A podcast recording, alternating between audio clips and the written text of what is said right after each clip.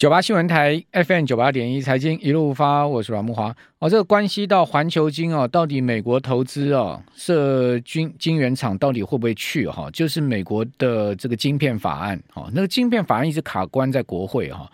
那今天美国商务部长雷蒙多说呢，国会议员有意啊把这个五百二十亿美元的晶片法案自竞争法案中剥离出来。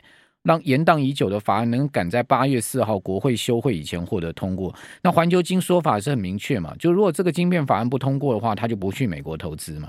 好，那所以这法案很关键哦。哦，不单单是呃美国很多半导体业者祈求这个政府的这个雨降甘霖啊，也是台湾很多业者看能不能拿到钱的一个晶呃关键法案。那雷蒙多是说，美国两院议员正围绕着晶片搭配其他项目的法案进行讨论。哦，如果确实有这种状况，拜登政府会予以支持了。好，那至于说先前一直卡在那个地方哈，一定有美国国会呃这些议员的 concern 了哈。另外，菲律宾今天闪电闪电升息七十五个基点，哇，菲律宾也是很雷厉风行了，三码哈，呃，基准率已经拉到三点二五。哦，那呃，亚洲跟全世界主要国家哦都。大幅的升息啊，这对央行九月的议息会造成相当大的压力哈。我个人是觉得，央行恐怕九月升息一码是非常有可能的哦。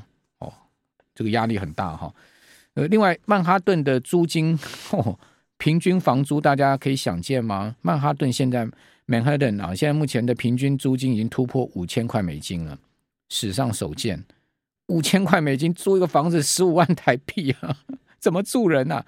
哦，这纽约不动产估价公司，呃，估计说六月曼哈顿公寓平均月租来到了五千零五十八块美金，这是历史新高，年增率高达二十九趴、三十趴，好，三成的租金跟去年比，好，那月租中值年增二十五趴到四千零五十美元，好，中值了哈，中间值哈，平均值跟中值是有差的哦。哦，所以我们看中值应该比较客观一点。好，中值是因为平均的话有那个很豪华的那个高高端公寓哦，它把这个平均值拉高了嘛。哦，大家知道那个曼哈顿有多少那种顶楼那种 penthouse 那种豪华公寓，对不对？哦，那个看那个格雷的几道阴影啊，那个电影他住的那个房子应该就是类似几块内，然后哦，但是这个中值也要四千块美金，那十十二多万台币啊，好，好。啊，那美国现在目前看到七月的升息几率一码哈，呃呃不，对不起，不是一码，一趴四码，已经高达八十几趴哦，很可怕。我们刚刚请教，呃，我们今天要请教的是红利投信投资策略部的邓胜明邓副总，你好，邓副总，你好。那主持人好，各位听众大家晚安。哇，这个怎么住人呢、啊？曼哈顿的房屋租公寓房屋中值是四千美金呢，一般老百姓根本不可能住曼哈顿嘛，对不对？是啊，就就搭地铁通勤，可能要这个跟日本一样，通勤要一个钟头、两个钟头到那个纽约的郊区去去住了嘛。可以住那个 Jersey City，泽西市不错。哦，您您住过吗？呃，我去那边呃住过一阵子。哦，是，那是房友，房友在那边，但是他那个地方有点像、哦、像是小的，小的等于就是呃等于因为那时候他们好像是反恐攻嘛，怕那个就是所有的鸡蛋放在一个篮子里面，对，所以那个地方有点像是小银行区。小哦，小金融区就对了。对，小银行区，其实那边看到蛮多 banker 在那个地方晃来晃去的。那他而且看起来比较比较郊区的感觉，压力没那么大。那他离曼曼哈顿大概多远呢？哦，他那个是世贸站那边，再坐几站过去就到了。所以你要从世贸站再转到再转一个一条线，它是一个分线。OK，那那个地方整个感觉都不太一样，像那个不会像那纽约市中心那样，感觉好像 facility 很老旧的那种感觉。嗯嗯嗯嗯。也那也应该租金也不便宜哦，我我觉得那种那种地方租金应该被带起来，被带起来，因为那个地方很多 mall，然后也有很多那个周周边来讲，一些餐厅、酒吧都跟着盖起来。但是整个来讲，就在 Hudson River 旁边嘛，OK，所以感觉还有一种郊外的感觉。那风景也很棒啊，非常棒，那个地方非常棒。OK，那个是那是讲到 Hudson River，就让我想到那部电影，那个什么什么什么机长迫降在河上那部电影。哦，沙利机长 啊啊，沙利机长哦，对，沙利机长一样，然后 汤姆汉克嘛，对不对？他把它迫降在那个河上。哦，我们今天扯很远。哦，事实上，其实东京也是一样啊。你看到很多东京的通勤族，他们都住千叶啊，因为千叶或或者说横滨，哈，那个离东京大概差不多坐地铁一个多钟头，两个一个多钟头的时间，但房租就一半呢、啊，谁住得起新宿啊？差很多。对啊，那美国也是一样嘛。好，那全世界租屋难了，就变这样状况。那另外一个更难的就是昨天公布出来九点一趴的通膨率，您您怎么观察？哎。这个看起来，看我看了一下，这百分比哦，汽油和天然气一个十一趴、十二趴，然后天然气八九趴，你看就是它占比还是非常非常高嘛。它环比，它等于是能源 CPI 的贡献是最高，但是食品能源、食品一个食品一个能源，等于就是整个就是挤压。然后另外还有个占五分之一的那个，好像就是您刚刚讲到那个，等于是租金那个成本好像也没掉下来啊。所以整个看起来 CPI 是不是有处于下行轨道？其实不是很明朗啊，等于就是整个整个来讲的话，你你你看到这种状况来讲的话，联总会他说可能啊，或者是一些投行也在讲，那应该他会做什么动作，其实都有可能性，不会只有三码的嘛，看起来就是大于等于三码，四码的可能性是非常非常高。你刚刚讲到八成嘛，哈，事实上看到那个升息几率八成。八成以上四嘛哦，那这样会不会影响年底？也会啊，因为原本你是估三码的话，年底是估到三点五中值嘛哦，我讲的是平均值，不是中位数值。那如果说你这是升四嘛，那你接下来你什么时候要降息呢？现在看起来就是升息，升息升到饱。那这样的话，是不是到年底可能这个中位数要调到三点七五？嗯嗯，那三点七五到四左右，哇，那会提供年底明年初呃降息，那时候经济可能不大好了。对，那时候降息的空间就比现在大。嗯，你现在升越多，到时候就有机会可以降多一点点嘛。嗯嗯，就是现在的升息是为了以后的降息做准备，有点有点类似是这样。好，呃，您今天带来一份那个全球宏观的那个 Manulife 的全球宏观的看法，好，跟市场的 update 对不对？是是。好，贵公司也看 front loading，也看超前部署，也看也也看这个联准会的超前部署。对对对。那我们是看预，但这个预估其实是稍早之前了，七月份上旬的时候。但我觉得其实这个没有改变非常非常大。是，所以我但是有一个背景就是说，说现在未来可能是一个浅层的 recession。嗯，那我们认为进入深对的深度的衰退，应该也不至于，或许这也算好消息吧。这么多坏消息里面，不能算是很坏的消息哦。但只是说三点五趴 Fed Fund Rate。等于这个到年底之前，这个预估现在中位数还是在这个地方，但到时候偏差值看是不是拉上拉到三点七五以上。嗯。那第二点就是说，明年我们好 OK 好不会是一个重度衰退嘛？还有就是今年大概就对，那就是 stack。大家现在讲说怕停滞性通膨，嗯，那这个英文有一个另外一个数，英文叫 stagnation，就是。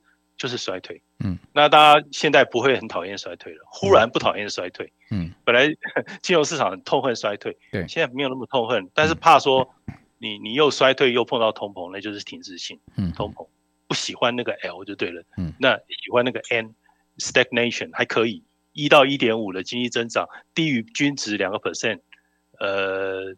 这个五十到七十五个 bips 都还可以接受。另外一点就是这个通膨哦，看起来就是联总会原本都在看 core CPI 核心 CPI，那现在也看整体的 CPI，代表这个制造业的那个 driven 的那个造成的这个通膨和那个零售端的这个部分，它不均衡啊，等于就是这个现象，你不能只看一边了，你要两边一起看，变成是这样。那还有一个就是二零二三年联总会，我们的预估就是红利的预估是可能到明年下半年大概要开始降息。嗯，那降息到时候如果说三点五降到二点五，等于是降四嘛，嗯，等于是用足迹的时间降了四嘛，然后到二零二四年再降四嘛，嗯，来再降两嘛，降到两 percent，回到一个比较中位的一个水准。你说两 percent 通膨是中位嘛？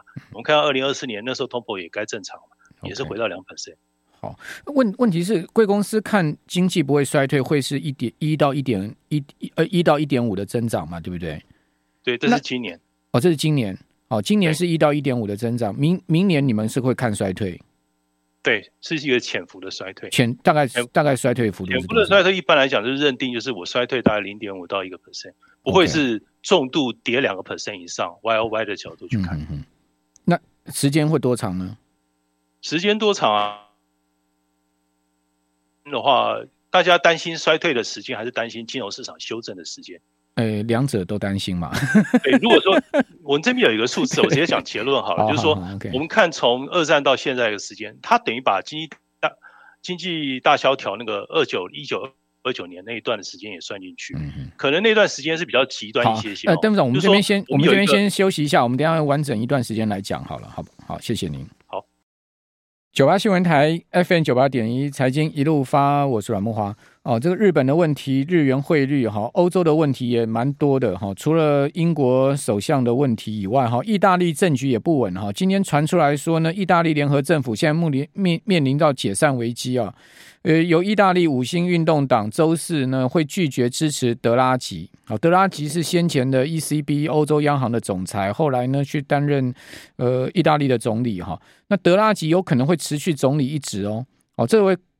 导致意大利提前大选，这是今天最新的消息。说五星运动党的呃领袖孔蒂，哈，他说呢，他们不会参加国会的社福法案的信任投票。哈，德拉吉现在已经表态说，如果五星运动党离开当前的执政联盟，他将不再领导意大利政府。好，所以等于说他们的执政联盟联盟面临到面临到崩溃了啦。好，那意大利的国债哈，周四开盘。价格下跌，十年期公债殖率上涨八个基点到三点二二。啊那由于德国同期的债券的溢价扩大到两百零八个基点哦，这是四周来的新高。那意大利股市呢，则是下跌。现在欧欧洲股市是全面下跌的，可能跟这个事情有关。好，就意大利政局的变化。那意大利政局变化，当然牵扯到意大利的金融市场的稳定。好，那也会牵扯国债啊，股市的问题。好，那我们继续回来，呃，请教 Manulife 的。投资部的副总邓胜明，邓副总，那邓副总今天带来红利的一份，好，这个我觉得很值得参考的报告。我们再请邓副总全面呃完整的跟我们听众朋友谈一次。好，邓副总，因为刚刚有一点那个那个也 好像也是那个 stack stack 的问题卡卡的，您现在可以把这份报告全面跟我们听众朋友来讲一下吗？好，其实他就讲说，呃，等于就是其实这个报告它是我们红利。投资集团，我们针针对就是总经，还有就是市场的一个 update，然后那这是我们七月份刚刚出来上旬，那他讲到就是联准会的一个一个一个，等于就是它的一个升息大概会升到什么样的水准？我们觉得到年底可能是平均到三点五，但是这个东西是螺旋式修正哦。那另外我们觉得可能经济衰退可能应该就二零二三年会步入一个浅层的一个经济衰退，这或许是对市场来讲不算是太坏的消息。那今年的话，可能就是低于低标了。今年美国经济增长，以美国来讲的话，如果是经济火车头的话，在一到一点五的低标的 G D G D P 增长。还有一点就是说，那其实联准会现在也是也是困难。那他看不是光看核心利率，核心利率已经不够看，所以他要同步看一个名目整体的利率。因为为什么？因为就是这个制造业哈，manufacturing 的 goods 跟那个消费的财，其实它这个两个发展它其实不均衡的哈，当然是有供应链的这个问题。还有就是。再过来就是说，联总会或许在我们的看法就是，明年下半年会开始降，降会，呃，基本上下半年的一个两季的时间可能会降，呃，一个 percent 左右，大概四嘛，然后二零二四年的到年中间再降个两码，也就是零点五 percent，所以这稍微会回到一个均衡的水准，两个 percent，希望到时候的 CPI 也是一个比较均衡的，低于两 percent。或是在略高于两 percent 的上下的一个水准，所以看起来这个等于就是这个整个状况哈，那就是觉得就是整个经济的增长在二零二四年，呃，二零二三年哈，等于下半年或许啊，等于就是经济增长等于就在年初的时候就面临比较大的一个压力。好消息是不会是一个深度的一个衰退，所谓深度衰退就是。呃，当然是连续两季以上呃衰退，而且不是只有零点几的衰退，嗯，那对两个 percent 到两个 percent 以上的一个衰退，那这样的话就比较不理想。当然就是说整个报告来讲的话，我们注意到欧洲其实明显是呃其实是在往下走。那中国的话，其实清零的政策其实不光清零政策，那中国的地产的问题啦，还有就是出口衰退，出口下下滑啦。那下滑不是讲整体下滑，是对已开发国家、美欧主要国家，其实它是。我觉得增长非常非常有限了。那还有就是说，它资本外流，其实中国蛮紧张这一块喽。那还有就是美国，它是消费者，其实现在有压力嘛。我英文叫 distress，经济也对这种升息环境非常非常敏感。还有就是说，供应链啊，供应链就是就是就是有 shortage，所以这个问题整体来讲，你说联总会他他要去做这些事情的话，那联总会当然就是升，现在目前来讲就是先升息，先对抗眼前的一个一个问题哦。所以我们讲就是这个 rate hikes 哦，那接下来会先是 rate hike，接下来就是可能就是 cut cut rate，那接下来就是降，先升息再降息，这个路径是非常高的。还有就是我们看，就是说从呃二战之后的十五次的一个经济衰退，但是有一个特定条件，就是这十五次里面可能有呃。大概有九次左右，其实它是一直到衰退之前，那个货币供给它还在加速。但是我们现在这一次感觉不是啊，就是货币供给其实从二零二零之后就一直在降，那甚至现在有点有一点点流动性不足哦。那这样的状况比较，如果把它排除掉，如果前面那种都没有把它排除掉的状况的话，总修正的幅度，整个市场总修正的幅度大概是二十九 percent 啊，平均啊，嗯，那要花。重点不是幅度，而是 sustain 的时间，大概要四百天左右，四百天出头。那如果说我们这次比较符合我们这次的情况啊，就是说包含就是上次的大大萧条，还有就是 dot-com 那时候，还有就是全球金融海啸，还有就是 pandemic 那一次都算进去，嗯就是那个时候开始货币供给开始减少了环境放进来的话，哇，多一百天。嗯然后呢，修正幅度我不敢讲。修正幅度 这个速度，你就讲吧，我都看到了，四十八太高了，太高了。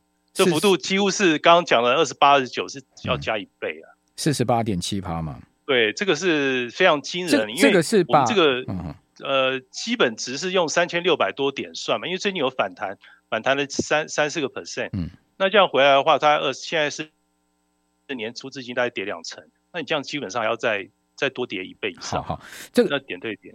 邓总，我澄清一下哈，就是说你们做了两个这个统计，对不对？一个是二战以来这个十五次的经济衰退，哦，它平均的呃所造成的标准普尔五百指数的跌幅是二十九趴，对对不对？然后修正的时间是四百一十七天，对。如果加上这个货币供给减速的话，是不是？第二个是，对，对，没有错嘛，哈。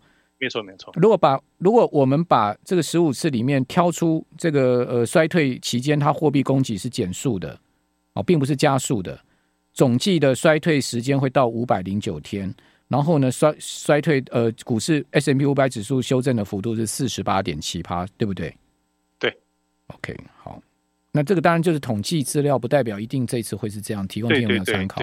没错，这这不见得有预测能力，但是就是公参啊，统计数据公参。OK，好，哎，我们谢谢 Vivian 对我们的 对我们的团内，好，好，那呃，这样子的。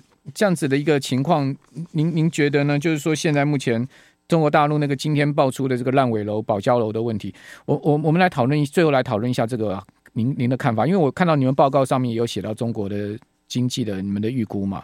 那呃，我我单讲一个数据哦，恒大中国大陆最大的这个房产集团，恒大今年单是恒大一家公司，它保交楼是六十万间哦，要保交楼，要保保证一定要交出这个房。呃，这个房子给买房的人是六十万间，很可怕的数字哈，当然是很大哦。